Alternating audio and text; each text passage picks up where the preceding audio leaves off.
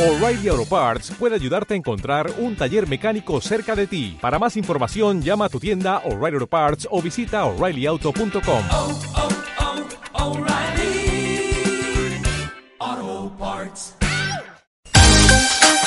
Conéctate a CLM Activa Radio, tu radio en Internet.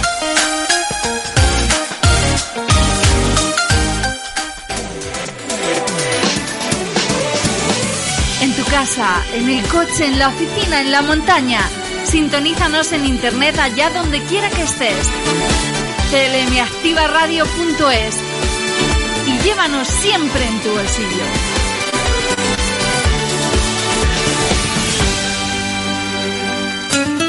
Cada día, por la mañana, ponte las pilas con Yolanda Laguna.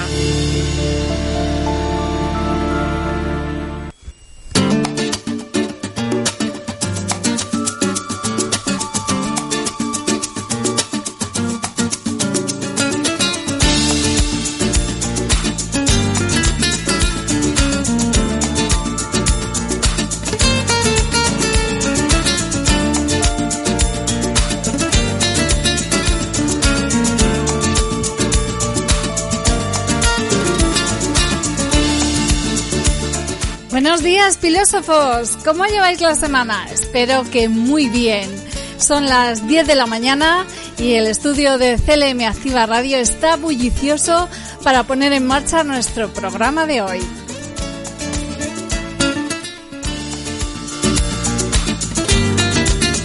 Pero eso sí, ¿eh? todos con distancia de seguridad y mascarilla puesta.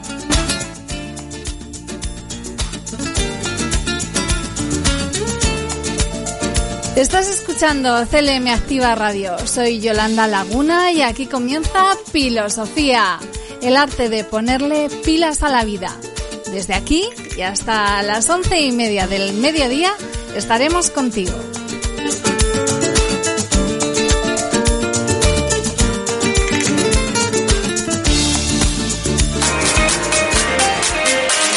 Estás escuchando CLM Activa Radio.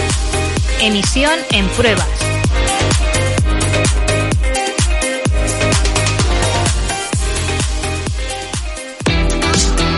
Y vamos a poner un poco de música viajando hasta 1997 con Natalie Imbruglia, que hizo un cover de la canción Thor para su álbum debut the Middle.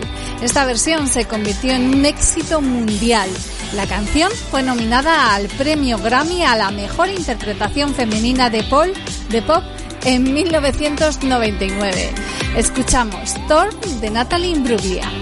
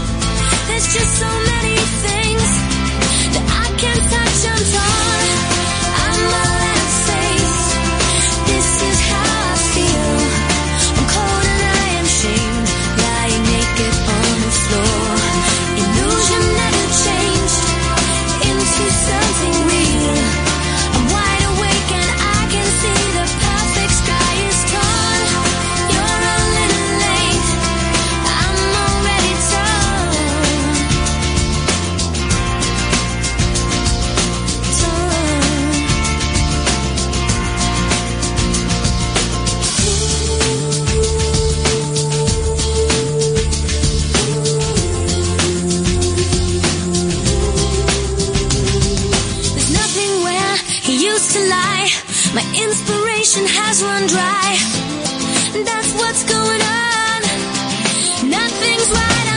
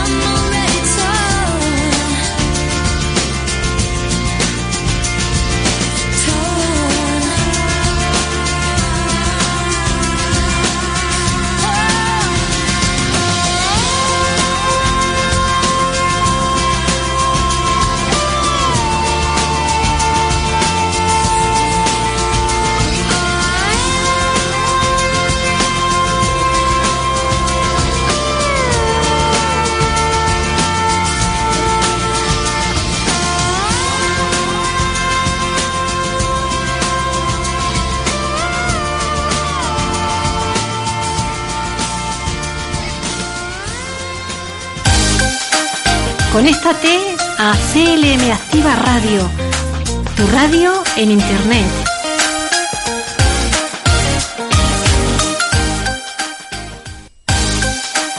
Continúa conectado. CLM Activa Radio.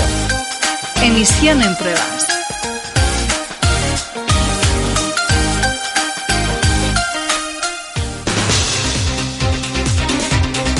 Y cuando estamos a punto de alcanzar las 10 y 10, es hora de adelantaros todas las propuestas que traemos a Filosofía en este día. Ya sabéis, información, actualidad, entrevistas, cultura, música, entretenimiento.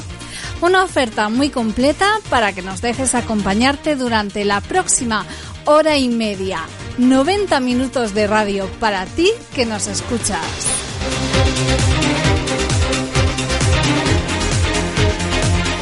Vamos a comenzar avanzando todos los contenidos que desarrollaremos en el programa de hoy. Como siempre, arrancamos con toda la información y la actualidad más interesante del día, haciendo un repaso destacado a las noticias más relevantes e importantes.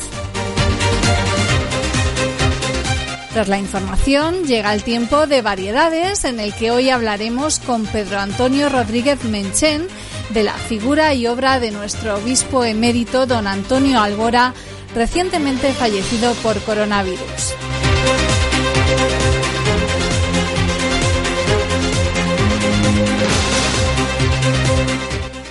Tampoco puede faltar nuestra sección de noticias curiosas y divertidas que ponen una nota de color y simpatía a la actualidad de cada día.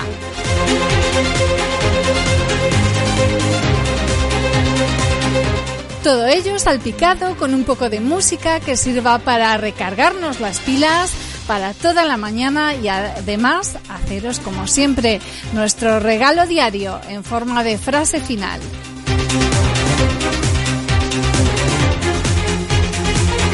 ¿Qué os parece el programa que hemos preparado para vosotros? ¿Os gusta? Pues no desconectéis de CLM Activa Radio. No querrás perdértelo.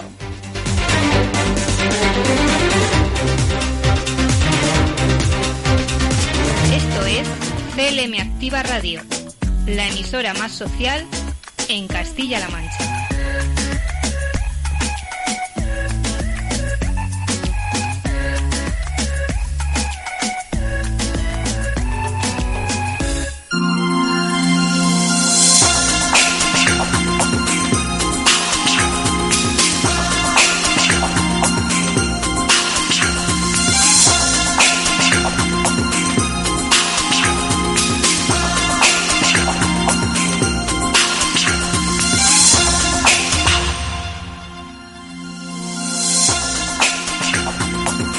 Comenzamos nuestro tiempo de información y actualidad haciendo especial incidencia en las noticias que resultan de mayor trascendencia e interés por su actualidad y cercanía.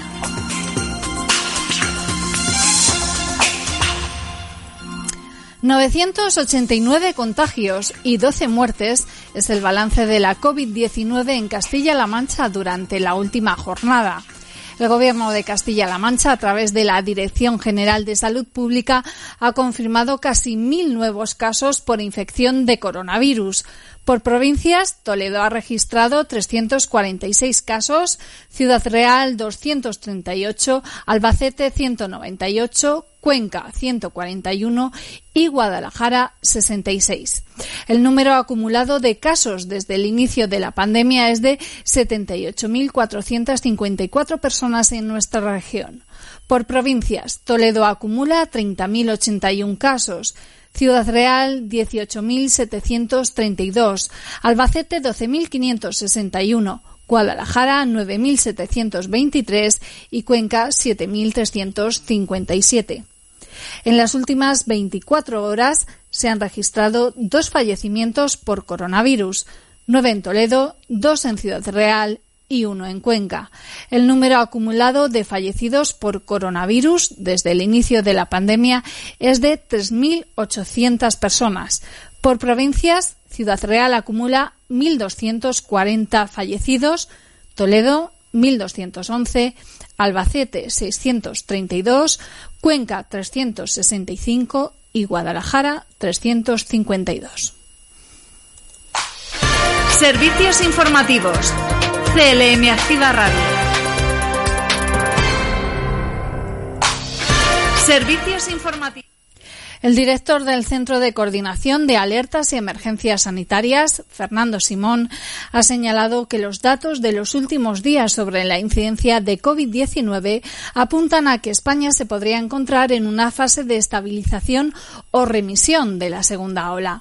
El epidemiólogo del Ministerio de Sanidad ha celebrado que durante varios días la incidencia acumulada de casos a 14 días por cada 100.000 habitantes se ha estabilizado en torno a 520 según Simón, el pico de transmisión se produjo sobre el 24-25 de octubre y en las últimas dos semanas no ha habido ni un solo día que haya superado ese pico máximo y progresivamente ha ido descendiendo de forma suave.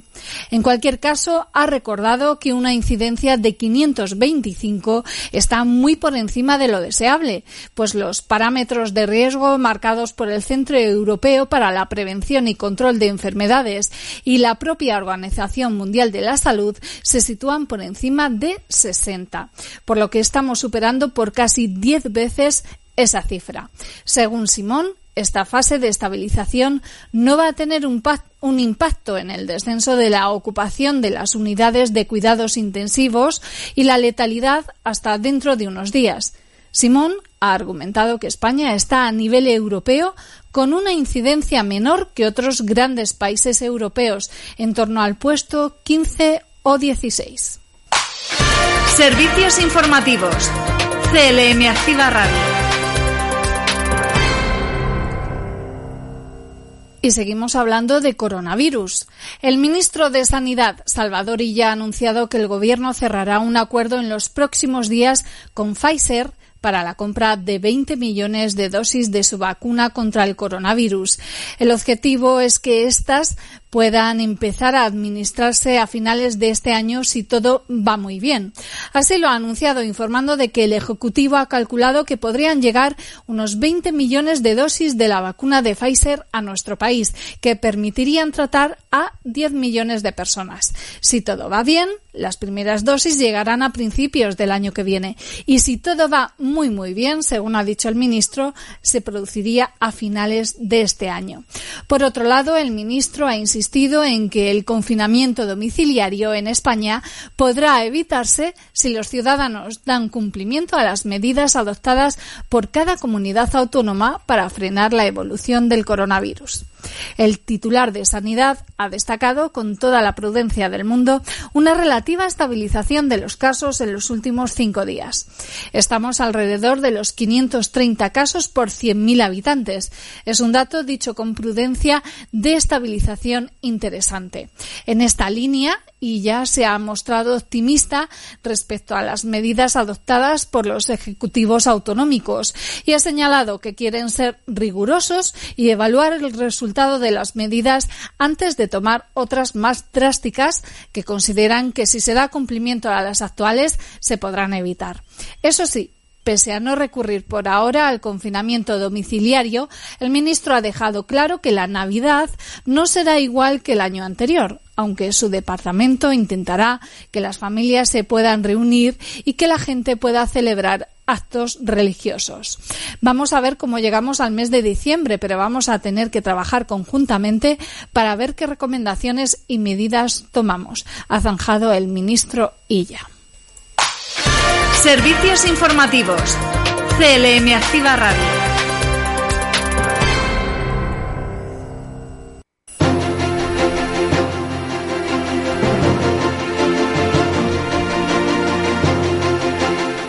Terminamos nuestro espacio de noticias.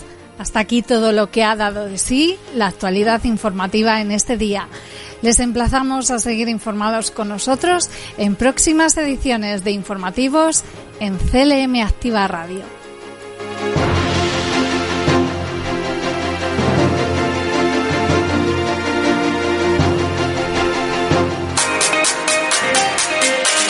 Estás escuchando CLM Activa Radio. Emisión en pruebas.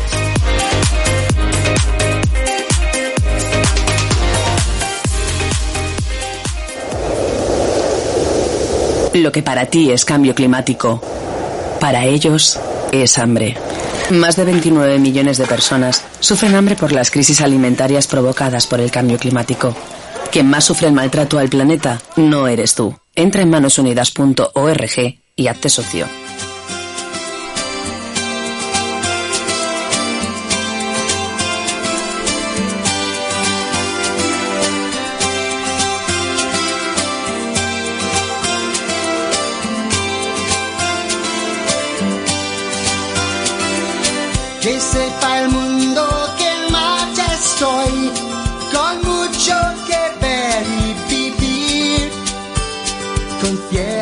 Azules andando voy a un lugar así soñaba con ir. Que sepa el mundo que en marcha estoy, que me gusta cada instante aquí. Con el sol más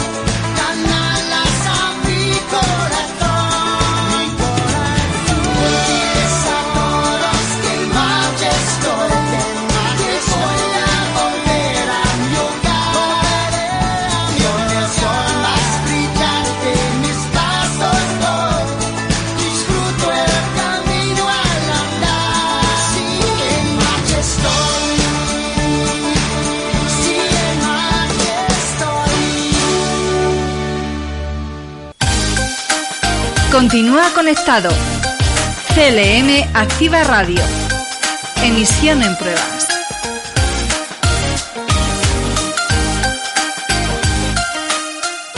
La gripe puede ser muy grave y este año más que nunca es muy importante que nos vacunemos. Existe una vacuna segura y eficaz que evita complicaciones y salva vidas.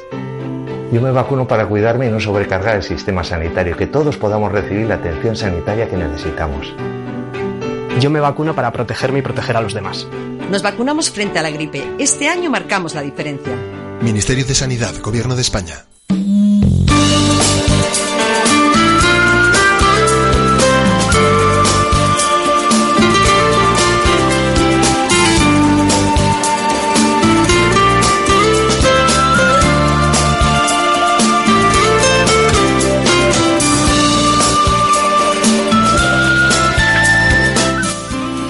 Seguimos en Filosofía en CLM Activa Radio en nuestro tiempo de entrevista. Hoy nos acompaña Pedro Antonio Rodríguez Menchen, arcipreste del Arciprestazgo de Puerto Llano y Valle de Alcudia, además de ser párroco de San José en Puerto Llano y también en Villanueva de San Carlos. Buenas, buenos días, Pedro. Buenos días, Yolanda. El 15 de octubre en la fiesta de Santa Teresa de Jesús, en torno a las cuatro de la tarde, falleció el que fue obispo de Ciudad Real, don Antonio Ángel Algora Hernando. Desde el 20 de septiembre estaba ingresado en el Hospital de la Paz de Madrid a causa de una neumonía bilateral provocada por la COVID-19 y después de más de 20 días en cuidados intensivos, el equipo médico lamentablemente informaba de un fallo multiorgánico que derivó en su muerte. Vamos a hablar precisamente de, de la figura de don Antonio. Pedro, tú le conociste muy bien. Hombre, pues sí, porque ya mis primeros años de sacerdote, ya él fue obispo de Ciudad Real.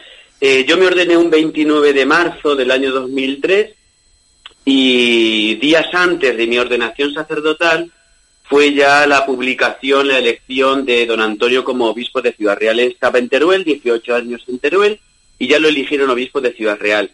Y recuerdo muy bien una cosa, que es que momentos antes de salir al altar a la catedral para la ordenación, nos entregaron en la sacristía a los tres que nos ordenamos, a Pablo, a Jacinto y a mí, una carta ya de don Antonio dándonos la bienvenida y deseándonos lo mejor.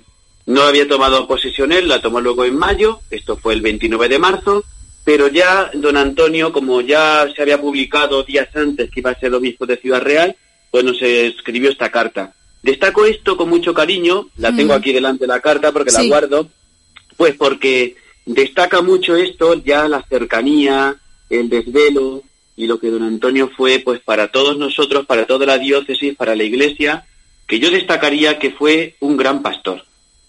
Y pastor con olor a oveja, como dice el Papa Francisco. Sí, cercano a, a sus ovejas, a su feligresía, ¿verdad, Pedro? Sí, sí, sí, a todo el mundo, a todo el mundo, a todos los ámbitos, a todo el tejido social, a los sacerdotes y, y muy especialmente a todo el mundo del trabajo, a todo el mundo de los trabajadores, a todo el mundo de los conflictos laborales. Aquí en Puerto Llano estuvo muy cercano, por ejemplo, a todo el conflicto del COGAS. Yo visité con él el encierro de los trabajadores del COGAS y él incluso hizo alguna publicación y rezamos mucho por, por esta situación, sí, sí. Ahora hablaremos un poquito más de ese perfil personal suyo. ¿Con qué sentimiento viviste la trágica noticia de su fallecimiento? Porque fue una noticia que afectó a toda la provincia y a todas las personas que tuvimos la suerte de conocerlo y de estar cerca de él. ¿Tú cómo lo viviste? Pues mira, eh, yo lo viví pues con muchísima emoción, la verdad es que sí. Cuando ya por la noche pude ya estar tranquilo en casa, recuerdo que, que, claro, había tanta publicación en Facebook y en los medios y tanta publicación de tanta gente agradeciendo su persona, su vida tal, que me inflé a llorar.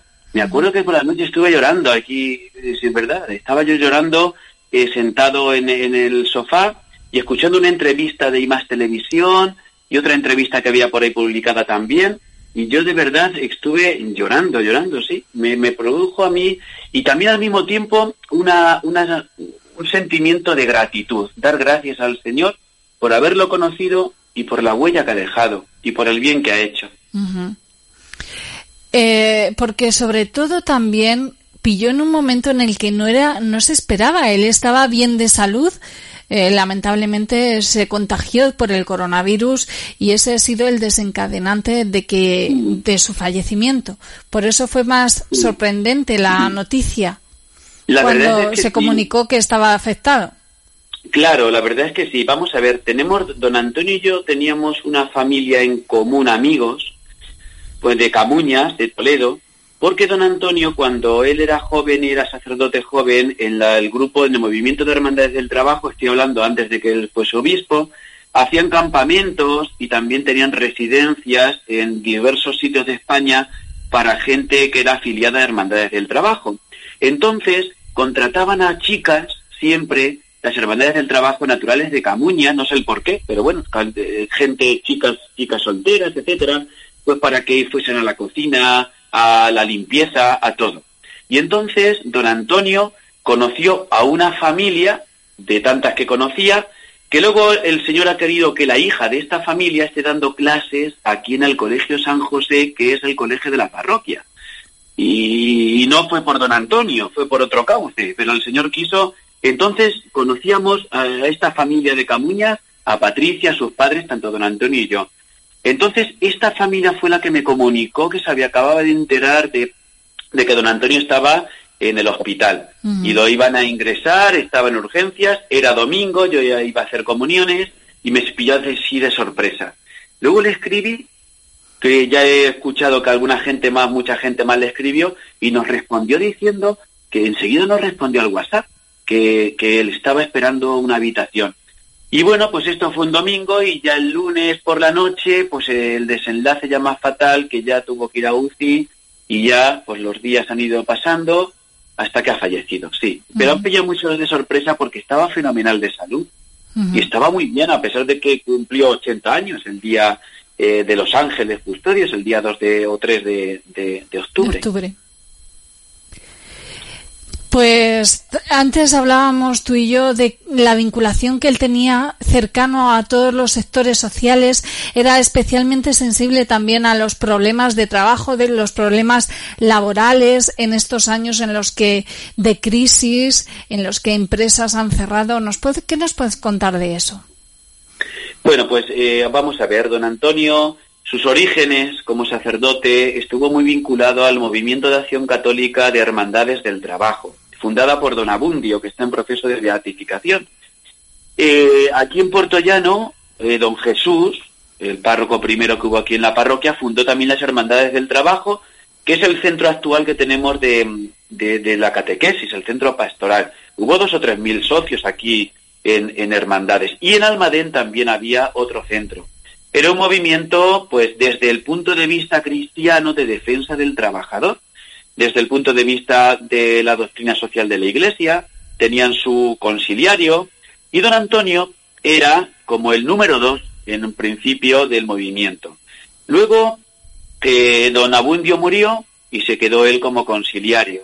Y entonces de esas raíces, de esa vivencia, de, de la vivencia también de su padre que era trabajador, trabajador funcionario de correos, bueno, pues de esa vivencia a él le salen los poros de la piel, le salían los poros de la piel todo lo que era la defensa del, trabajador, eh, la defensa de, de- de todo lo que tenía que ser las mejoras laborales, la defensa de todo lo que tenía que ser la dignidad del trabajador, no desde la lucha de clases, sino desde el sustrato de la doctrina social de la Iglesia, el Evangelio, Jesucristo, que está siempre a favor y al lado de los trabajadores, del ser humano, de la persona más vulnerable.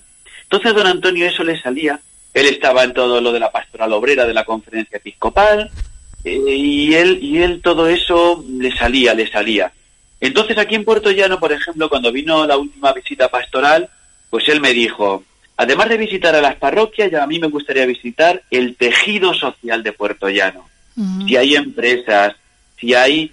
Entonces yo le preparé una, una, además de las parroquias, que es lo propio del obispo, el obispo tiene que hacer visita pastoral a las parroquias, pues estuvimos visitando la empresa de Deimos, donde se fabrican los satélites, Repsol, Encasur, el Cogas, que todavía estaba funcionando, Tuvimos un encuentro una tarde con comisiones obreras y UGT en la sede de los sindicatos en la calle Juan Bravo.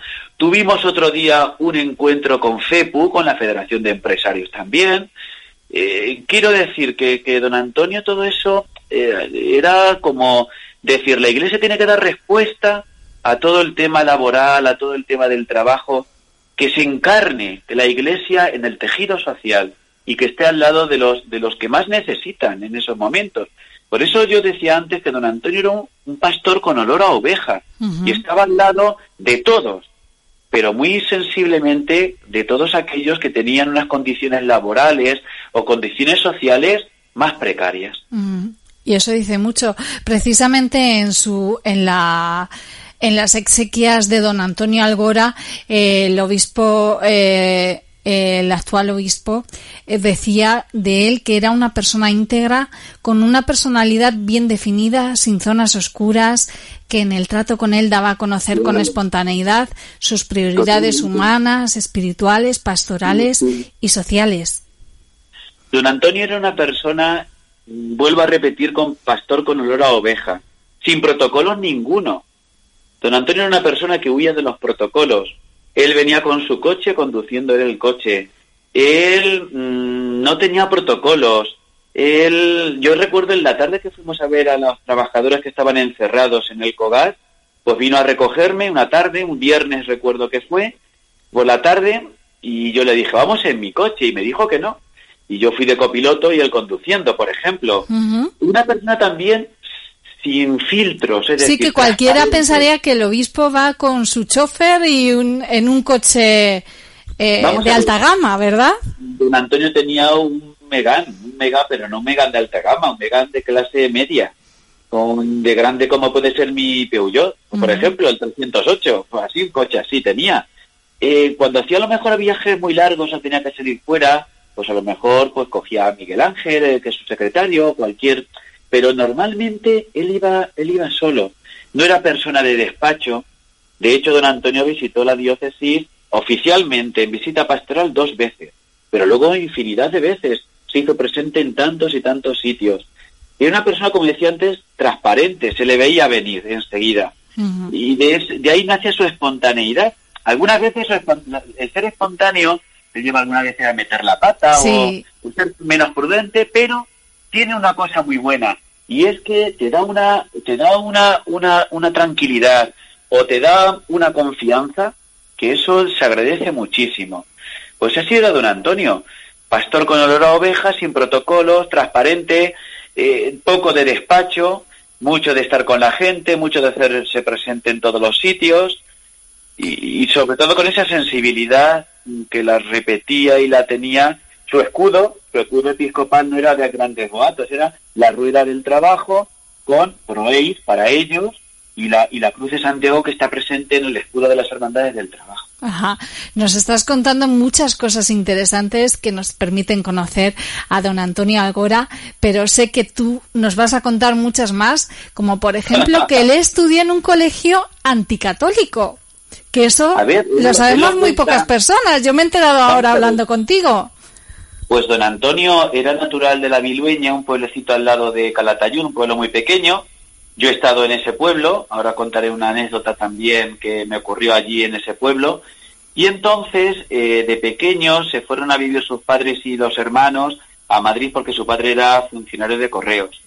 Eh, quiero recordar que él vivió, no sé si todo el tiempo, pero en el barrio de, actualmente de Malasaña, muy cerca de Gran Vía, pero bueno, un barrio popular de Puerto de, de Madrid De Madrid. de Madrid. Y entonces él cuenta que él fue a, una- a un colegio de la institución libre de enseñanza, donde no se hablaba nada de Dios, incluso era un poco anticlerical. Y él se dio cuenta, él lo cuenta eh, en alguna entrevista, que pues eh, él iba a la iglesia, sus padres eran religiosos, era monaguillo de la parroquia, pues que él podría o tendría que hablar en algún momento de Jesucristo, o que la sociedad donde él se movía, o el ambiente en el que se movía, que no era proclive a lo religioso, pues él pudiese hablar de Jesús ahí. Y por ahí, por ahí le vino un poco también la vocación, junto con la acción católica, la parroquia, etcétera. Otra anécdota que me has contado antes de don Antonio es de la, de la parroquia donde él a él le llegó la vocación religiosa de dedicarse a, a ser pastor de la, de la iglesia. ¿Nos puedes contar un poquito de...? Sí, pues esto fue eh, hace dos años. Y que tiene algo de vinculación con Bolaños de Calatrava, ¿verdad? Vamos a ver, esta parroquia, eh, los bolañigos que se fueron a... Yo soy natural de Bolaños, entonces los bolañigos que se fueron a Madrid hace cincuenta y tantos años fundaron allí una hermandad filial de la Virgen del Monte, que es la patrona de Bolaños. Eh, encargaron una imagen y hay una asociación de la Virgen del Monte. Y entonces, en el 50 aniversario, que creo que fue hace dos años, eh, invitaron a don Antonio a presidir la Eucaristía, él estaba ya jubilado en Madrid, viviendo en Madrid, eh, y entonces don Antonio presidió la Eucaristía y luego tuvimos por todo el barrio de Malasaña una procesión con la Virgen. Y recuerdo que don Antonio se emocionó mucho porque él contó en la homilía que en esa misma parroquia, no recuerdo bien el nombre, ahí en esa parroquia es donde él, de pequeño, cuando se fueron a vivir a Madrid, pues él iba allí, iba allí de San Ildefonso, la parroquia de San Ildefonso, recuerdo que estaba en el retablo, y ahí empezó un poco a sentir la vocación. Y sí, en esa naturalidad que tenía don Antonio, pues él cuenta esto en la homilía, y, bueno, pues con emoción, con emoción lo contaba, sí. Eh, hace apenas un mes, concretamente el sábado 17 de octubre, a las 11 de la mañana, el obispo don Gerardo Melgar recibía el cuerpo de su antecesor en la puerta de la catedral y comenzaba la celebración de la misa exequial, que tuvo que ser adaptada a las condiciones por el coronavirus de la pandemia. Tú estuviste allí, ¿verdad? Pues sí, estuve. Claro que tuvo que estar todo acondicionado, a- adaptado al, al COVID-19. ¿Cómo la viviste? ¿Cómo Pues viviste mira, aquella pues celebración? Pues mira, por un lado con mucha emoción, por otro lado con mucha tristeza, porque claro, encima mm, eh, fue una celebración que claro, como él había muerto de COVID, pues eh, entraron los de la funeraria, mm, eh, no hubo capilla ardiente, por ejemplo, y luego el aforo muy reducido. Pudimos ir de cada arciprestazgo, yo como arcipreste, otros dos sacerdotes y dos laicos. Y luego no, no pudimos estar todo el clero.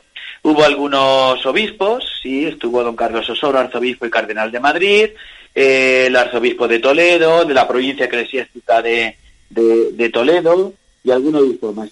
También el obispo actual de Teruel, el estuvo antes Sí. en Teruel. El obispo bueno, pues- auxiliar de Madrid también, José Cobo. Sí, un obispo auxiliar que, que tenía también mucha vinculación con Hermandades del Trabajo, y el obispo de Albacete, de Guadalajara, otro obispo jubilado que hay en Toledo, siete, ocho obispos. Y bueno, pues la celebración fue una misa normal de exequias, y al final eh, tuvo lugar, allí todos presenciamos, el entierro en, en- en la misma catedral, en la vía sacra de la catedral, Sí. junto a don, a don Rafael. Rafael Eh, Torija, que destacar falleció que en marzo de 2019. Exactamente. Eh, tengo que destacar que la gran relación que había entre don Rafael y don Antonio, grandísima, y que se Sí. enterrasen allí juntos los dos, pues a mí me gustó mucho, porque había una vinculación en estilo, eh, en cariño y en todo, que lo expresaban, lo expresaban los dos mucho. Sí. Y, y, van a seguir juntos para la eternidad ahí en Claro, la, en la catedral, en la, vía sacra. Sí, sí, sí, sí. Y- La vía sacra es el pasillo central Sí. que va al altar. Sí. Fue una, una, fueron unas exequias que las pudimos presenciar eh, por redes sociales. Hoy en día las nuevas tecnologías se están adaptando al momento de pandemia y muchas personas que no pudimos asistir a, a la catedral en Ciudad Real pudimos presenciar todo el toda la celebración vía vía YouTube, por ejemplo. Sí, sí, sí. La verdad es que hay que adaptarse. Vamos a ver, eh, antes lo comentábamos antes de la entrevista, Yolanda.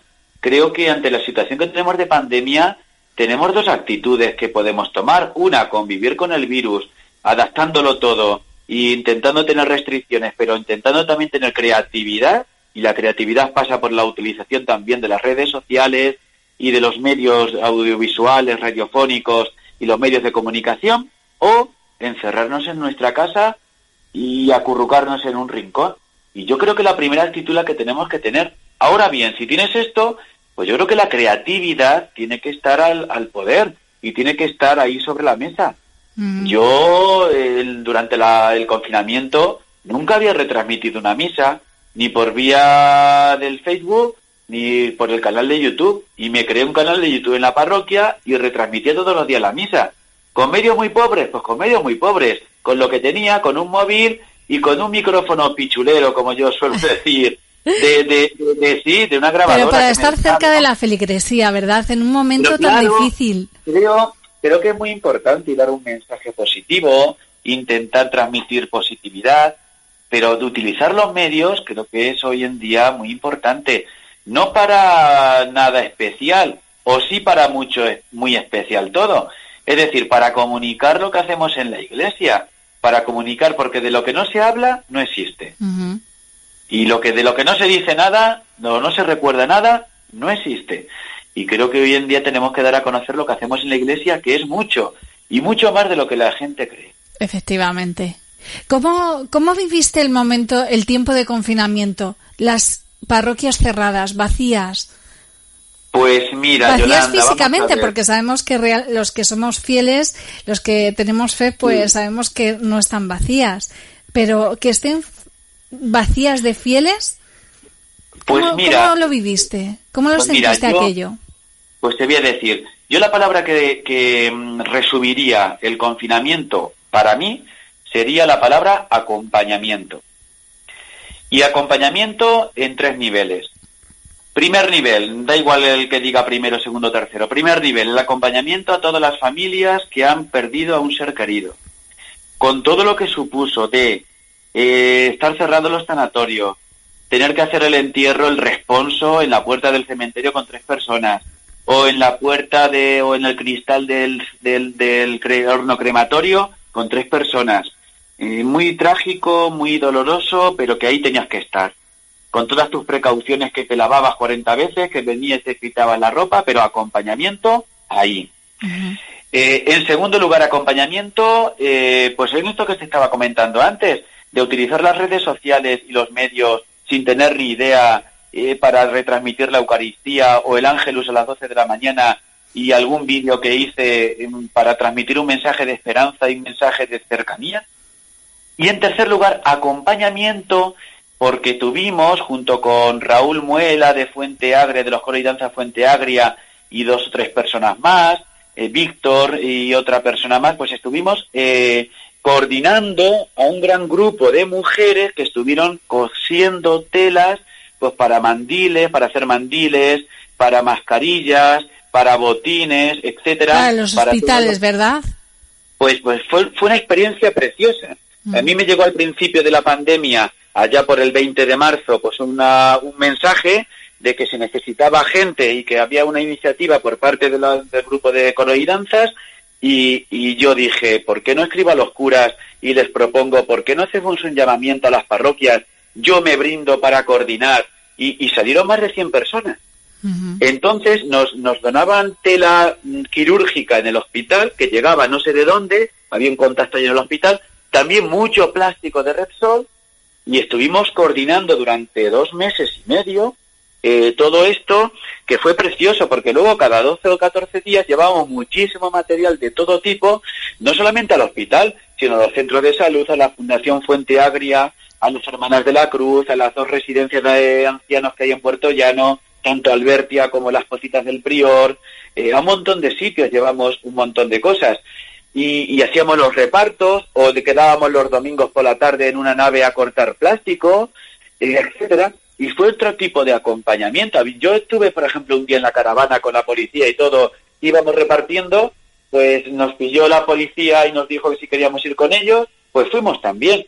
Las entregas que eran muy emocionantes, salían todos los del turno de urgencia del hospital a recoger todas las cajas que llevábamos, a lo mejor algún día llevábamos 400 mandiles o ponchos o etcétera, pues otro tipo de acompañamiento. Entonces, en esas tres cosas viví todo. Luego, lógicamente, pues en casa mucho tiempo también, porque pero bueno, no me fue la palabra acompañamiento a las familias, acompañamiento a la feligresía, retransmitiendo la Eucaristía y todo, y acompañamiento en hacer una labor social también.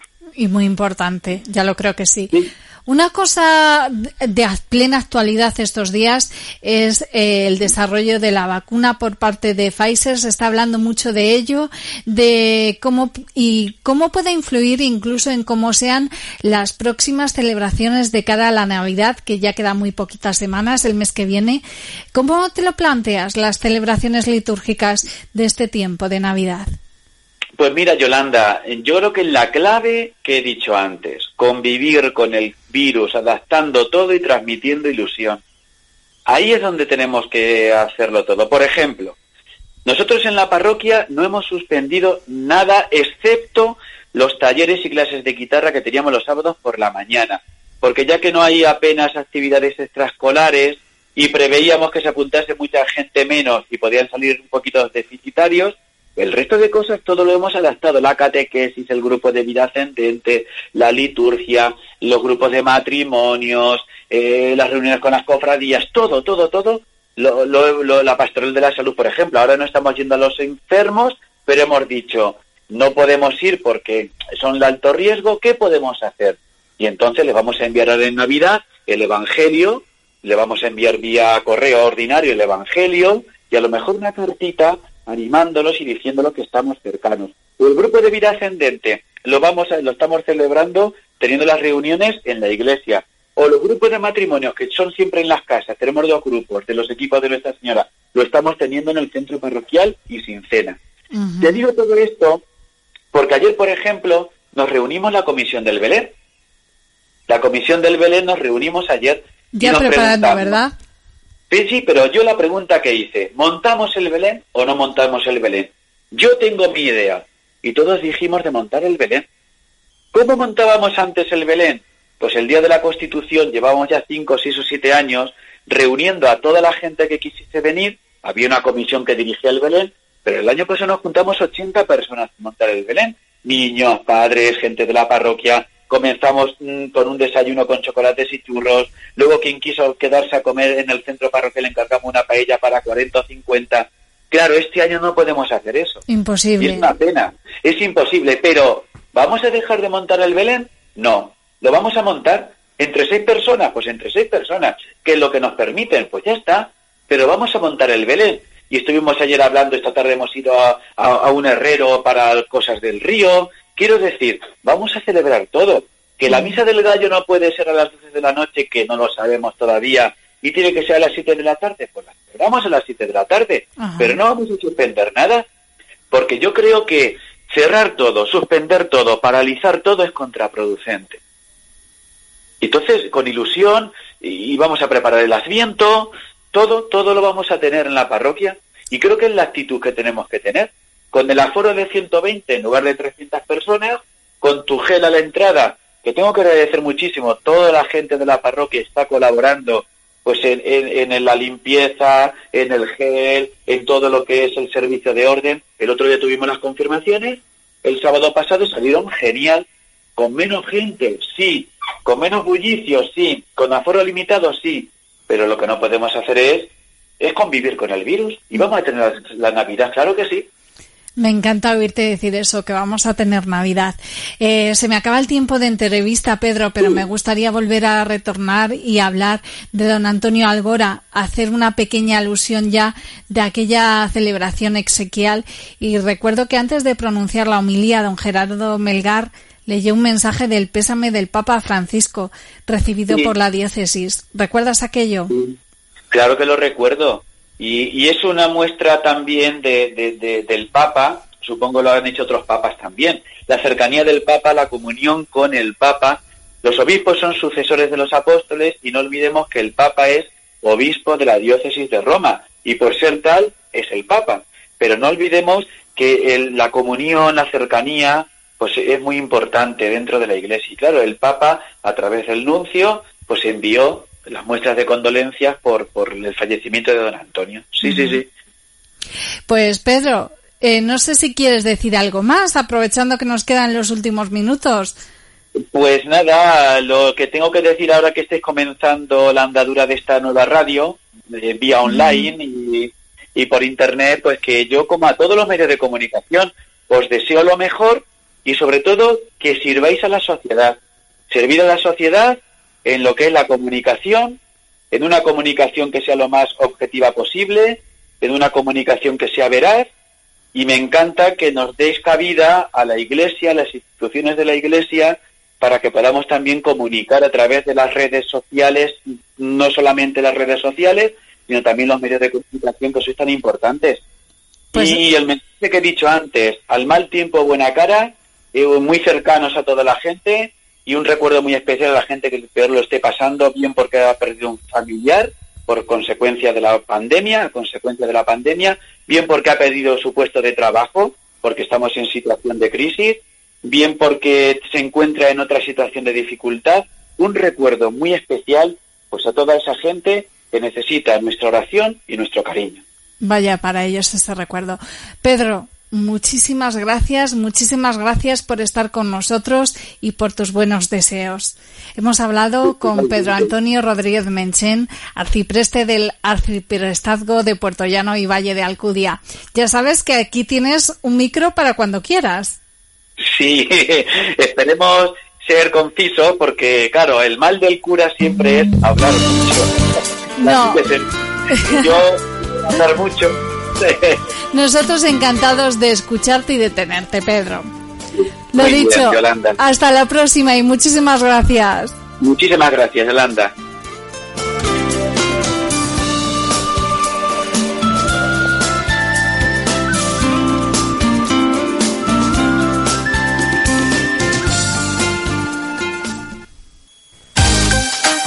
Conéctate a CLM Activa Radio, tu radio en Internet.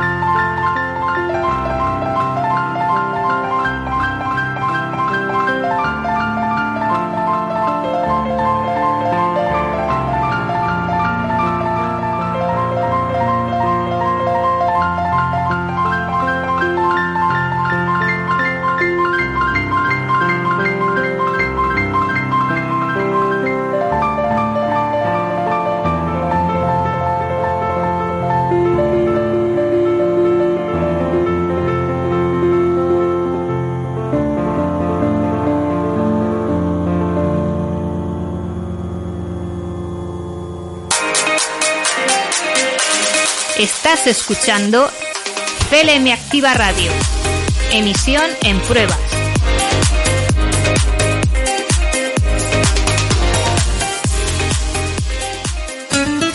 Cada día, por la mañana, ponte las pilas con Yolanda Laguna.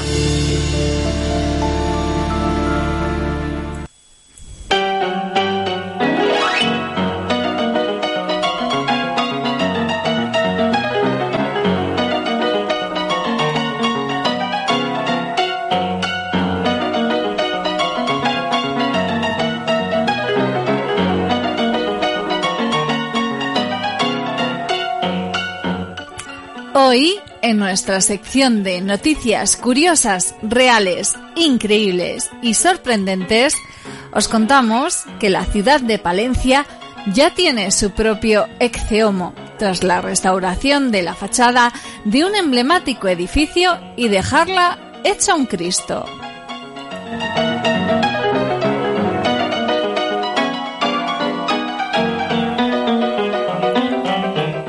Y es que parece que el patrimonio cultural español está condenado a coleccionar restauraciones de lo más virales y polémicas. Lo que Cecilia Jiménez inició en el año 2012 con el Exeomo de Borja se ha repetido esta vez en la ciudad de Palencia. En el número 9 de la calle mayor de la ciudad palentina, en una de las continuas obras y reformas del edificio en el que antiguamente se situó la Federación Católica Agraria, se ha sustituido una de las cabezas que conformaba el relieve del edificio por un rostro deforme que rompe por completo con el estilo presentado en el resto de la fachada.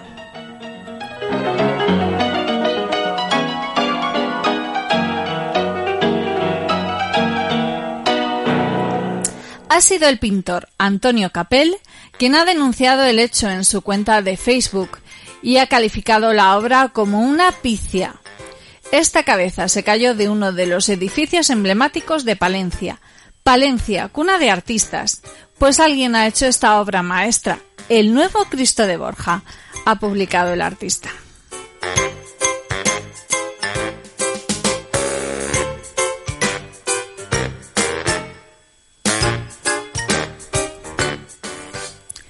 En cuestión de horas, el nuevo rostro que se aprecia en la transitada calle de Palencia se ha viralizado en redes sociales, recordando una vez más a la histórica Cecilia Jiménez y su ex Ceomo. Por su parte, la Asociación Profesional de Conservadores Restauradores de España ha mostrado su rechazo públicamente ante este tipo de intervención y motiva a los medios de comunicación a que no se hable de restauración, sino más bien de una intervención no profesional.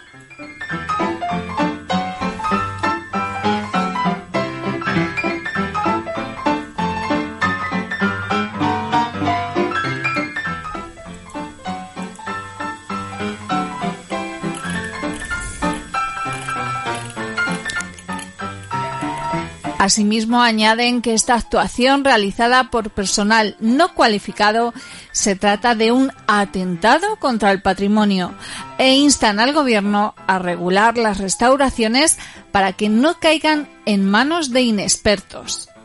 Esta regulación evitaría lo que en España ya parece una tendencia, el edificio número 9 de la calle Mayor se construyó en 1919 bajo la dirección del arquitecto Jacobo Romero. Más de un siglo más tarde, su fachada contiene una extraña cara que a ojos de su descubridor parece un personaje de dibujos animados.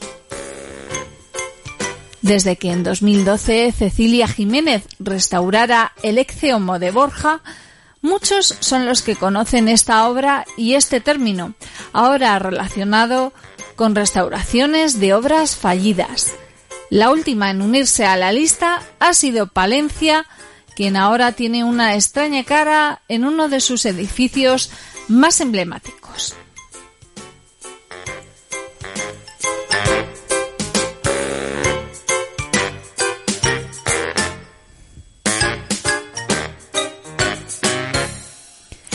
La Virgen de Murillo en Valencia, retocada por un restaurador de muebles, o incluso una escultura de Melania Trump en su ciudad natal de Eslovenia, son algunos de los ejemplos de Homo popularmente conocidos.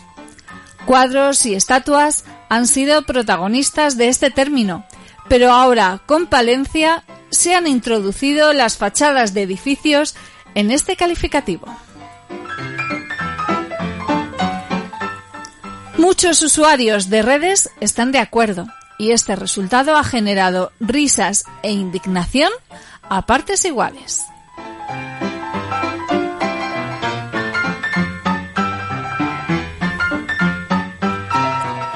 Y de arte o de meteduras de pata en el ámbito artístico, pasamos a contaros una noticia curiosa y que tiene que ver con hábitos de higiene y limpieza de los británicos. Y es que nos ha llamado la atención saber que, según un estudio de la empresa de muebles Hammonds, una de cada tres británicos admite lavar las sábanas solo una vez al año.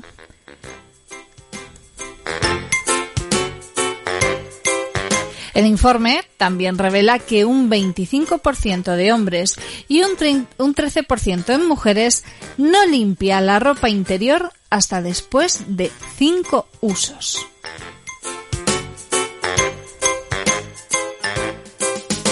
El estudio titulado La sucia verdad, los hábitos de limpieza en Reino Unido, ha desvelado que un 30% de los británicos lavan la ropa de cama solo una vez al año, según recoge una muestra de 2.000 personas.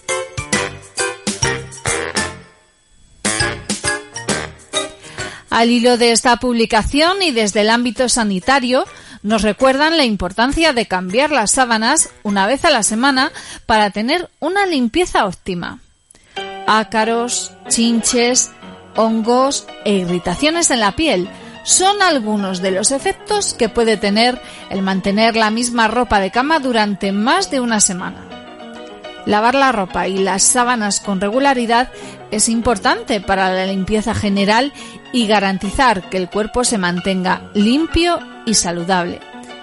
Si no lavamos las prendas con frecuencia, se puede correr el riesgo de contraer una infección o simplemente sentirse u oler mal.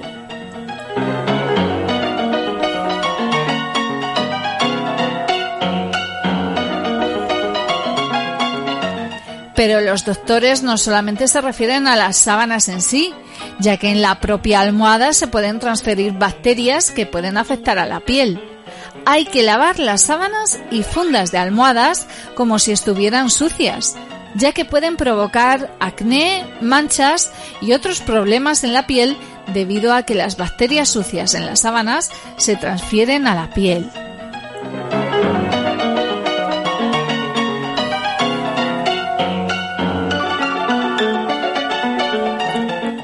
Pero no solo existe un problema de limpieza en la sociedad británica en cuanto a la ropa de cama, ya que el estudio también revela otros problemas con la ropa de vestir.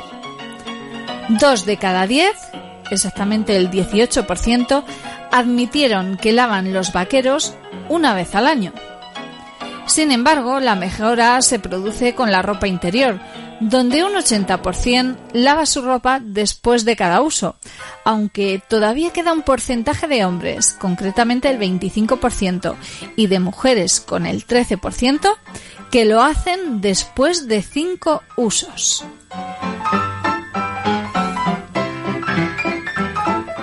Mientras que lo recomendable es que el lavado debe hacerse después de cada uso.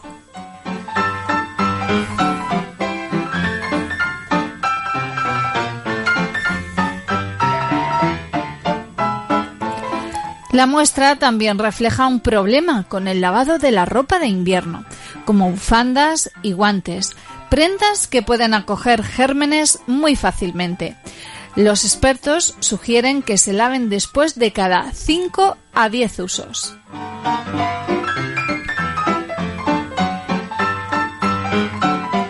Kirsty Oakes, directora de Producto y Marketing de Hammonds, apunta ahora más que nunca a mantener la ropa limpia, ya que, especialmente ahora, con el teletrabajo, se pueden posponer muchos lavados y nos recomienda reservar tiempo para renovar la ropa y usar siempre prendas limpias todos los días, incluso si se trabaja desde casa.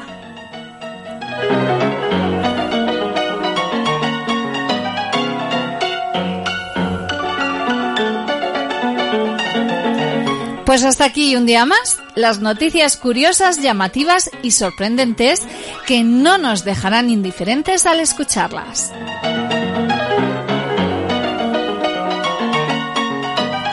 El próximo día volvemos con más de ellas para dar un toque ameno y divertido a la actualidad que nos rodea.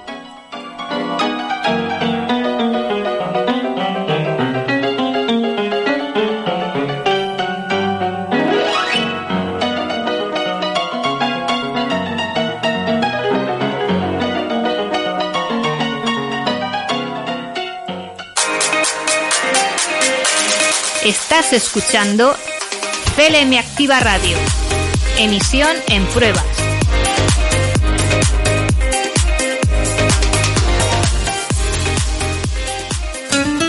Cada día, por la mañana, ponte las pilas con Yolanda Laguna.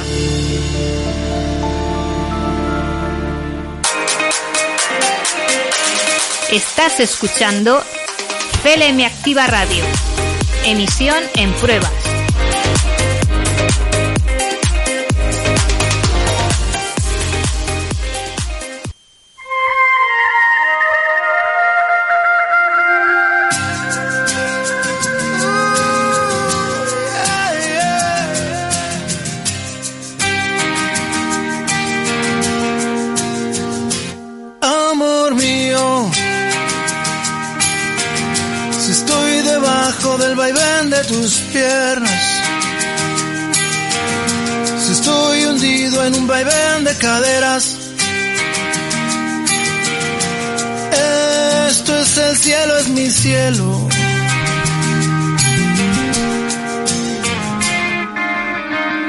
Amor fugado.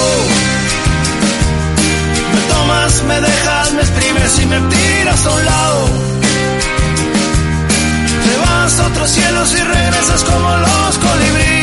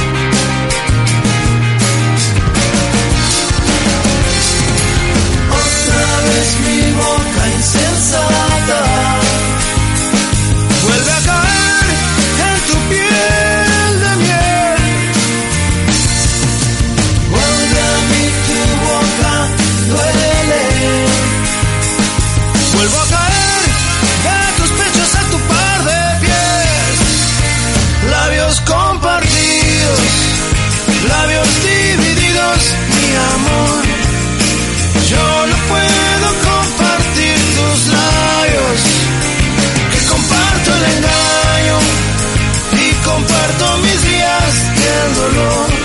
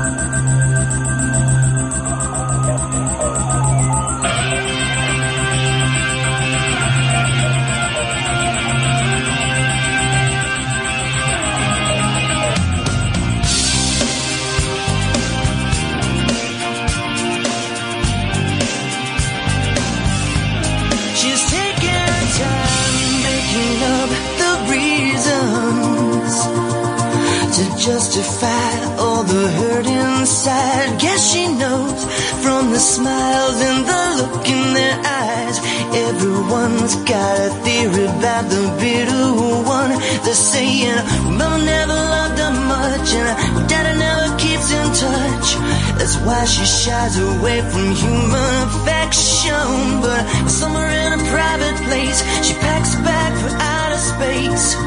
And now she's waiting for the right kind of pilot to come. And she'll say to me, she'll say, I will fly you to the moon and back if you'll be, if you'll be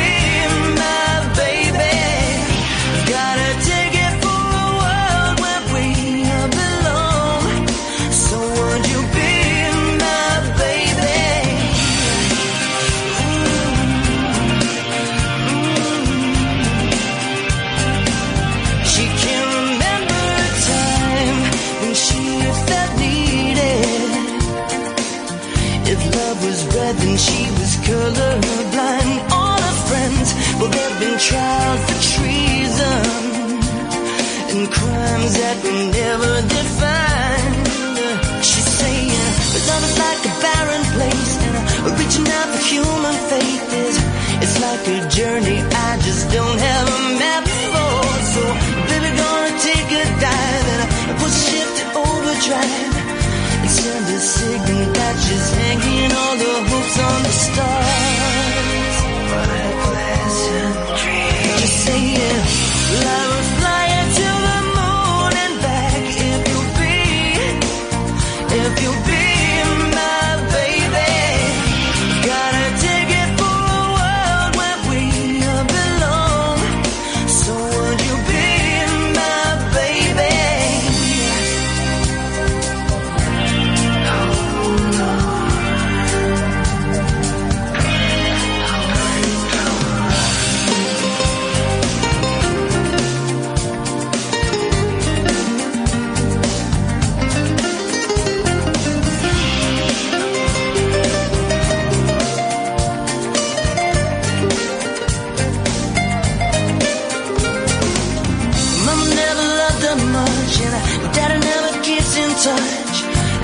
She shies away from human affection.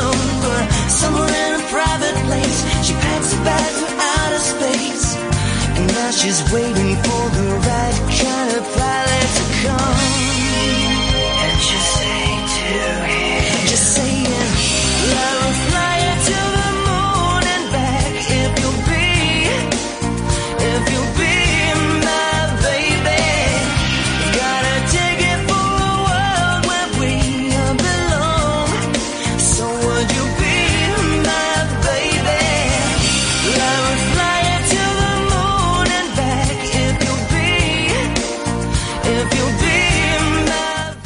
Y después de haber escuchado a Maná con labios compartidos y de haber ido to the moon and back con Savage Garden, seguimos en filosofía.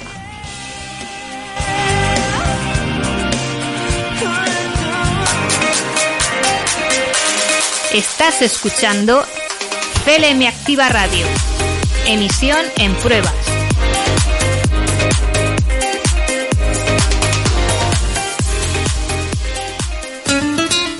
Día por la mañana, ponte las pilas con Yolanda Laguna.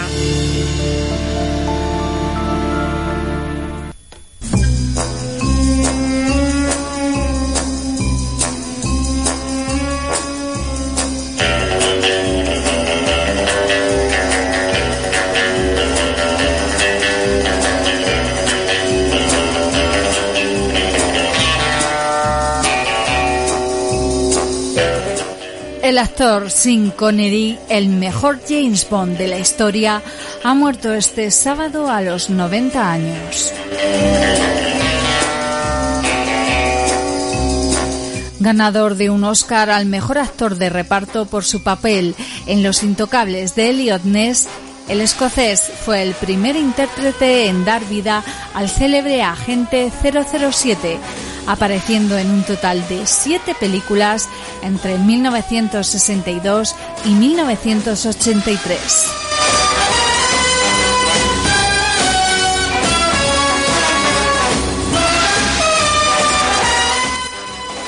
También ganó dos BAFTA y tres Globos de Oro. Sean Connery falleció en Bahamas mientras dormía y después de haberse encontrado mal durante algún tiempo.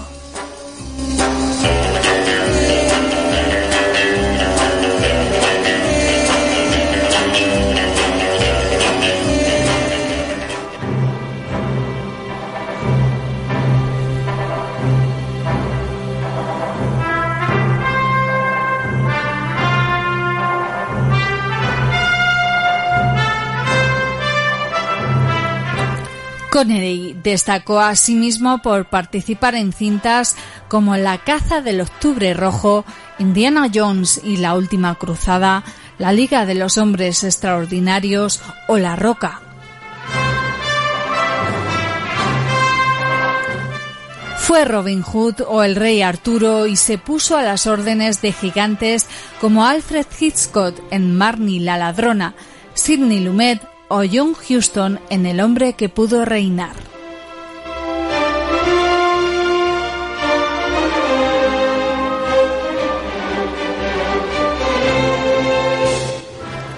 Pero si por algo será recordado es por ser el primer hombre que encarnó a James Bond y probablemente por ser el que mejor lo hizo.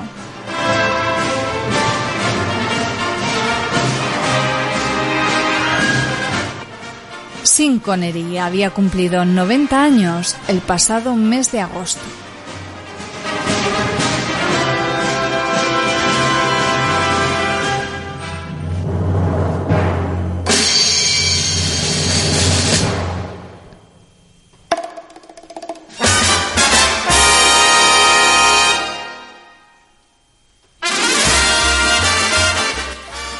Nacido en los suburbios de la ciudad escocesa de Edimburgo en 1930, era hijo de un camionero y una limpiadora.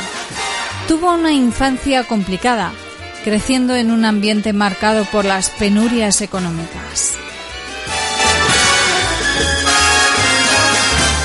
Dejó de ir al colegio a los 13 años para trabajar como repartidor de leche.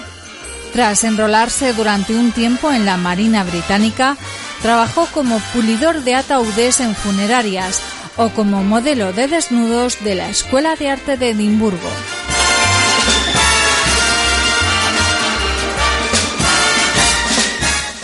Hasta que en la década de los 50 comenzó a hacerse un hueco como actor de películas, obras de teatro y programas de televisión.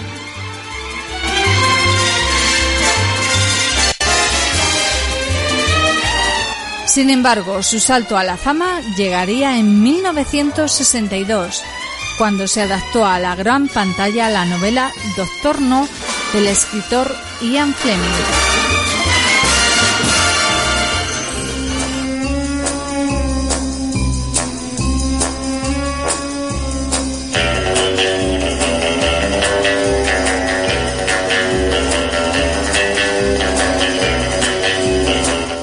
Agente 007 contra el Doctor No fue la primera vez de Sean Connery como James Bond y tuvo tanto éxito que en los años posteriores siguieron seis entregas más de una saga que ocupa un lugar privilegiado en la historia del cine.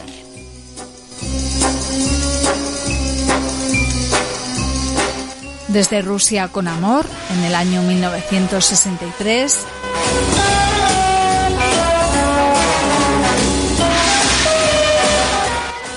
Goldfinger en 1964.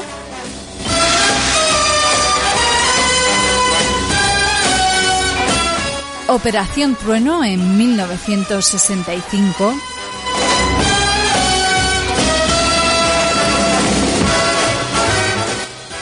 Solo se vive dos veces en 1967.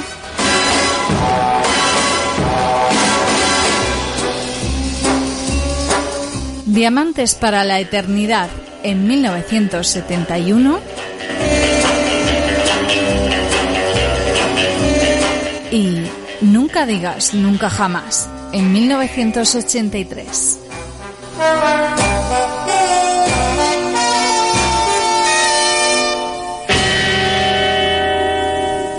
El Bond de Connery fue un agente de modales elegantes y humor irónico para boicotear las artimañas de villanos extravagantes. También una figura carismática que camelaba a mujeres hermosas y así ocultaba su cara más oscura y violenta. Todas estas características contribuyeron a crear un personaje con unos estándares reconocibles que han tratado de replicar todos los actores que han, recogido su testigo, como Roger Moore, Pierce Brosnan o Daniel Craig.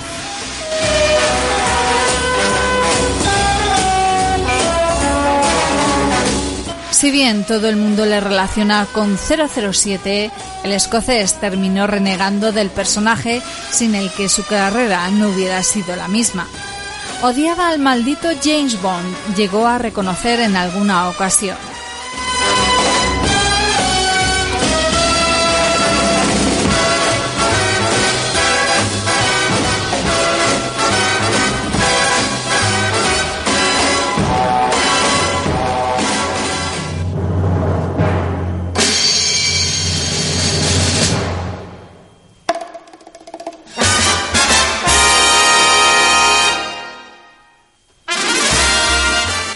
Connery también fue un ardiente defensor de la independencia de Escocia y llegó a tatuarse en un brazo cuando servía en la Royal Navy las palabras Scotland Forever.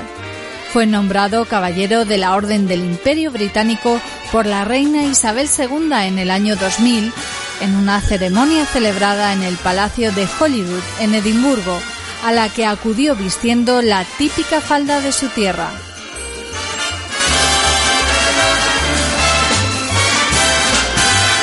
Nuestra nación hoy está de luto por uno de los hijos más queridos. Sin era una leyenda global, pero por encima de todo era un escocés patriota y orgulloso, ha lamentado el primer ministro Nicola Sturgeon.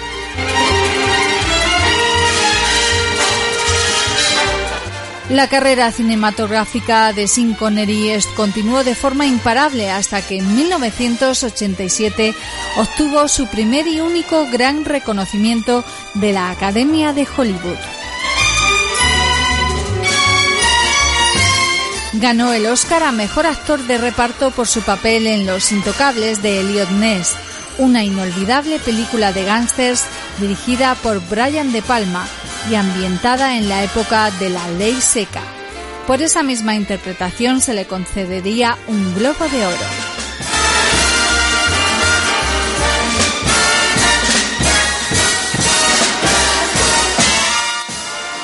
El escocés también participó en títulos como Asesinato en el Orient Express, El nombre de la rosa, El primer caballero o Los Vengadores. No volvió a aparecer en otra película desde 2003, cuando se metió en el papel del aventurero Alan Quaterman en la Liga de los Hombres Extraordinarios, con la única excepción de que en 2012 puso voz al protagonista de la cinta de animación Sir Billy.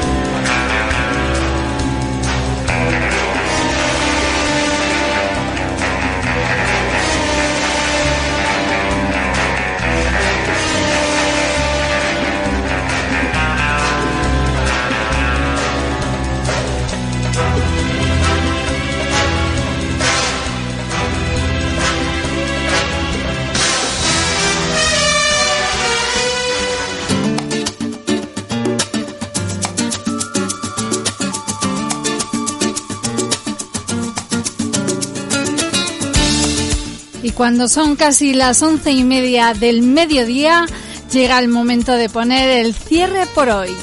Antes de marcharme, os quiero dejar mi regalo diario en una frase hoy de Víctor Hugo y que dice...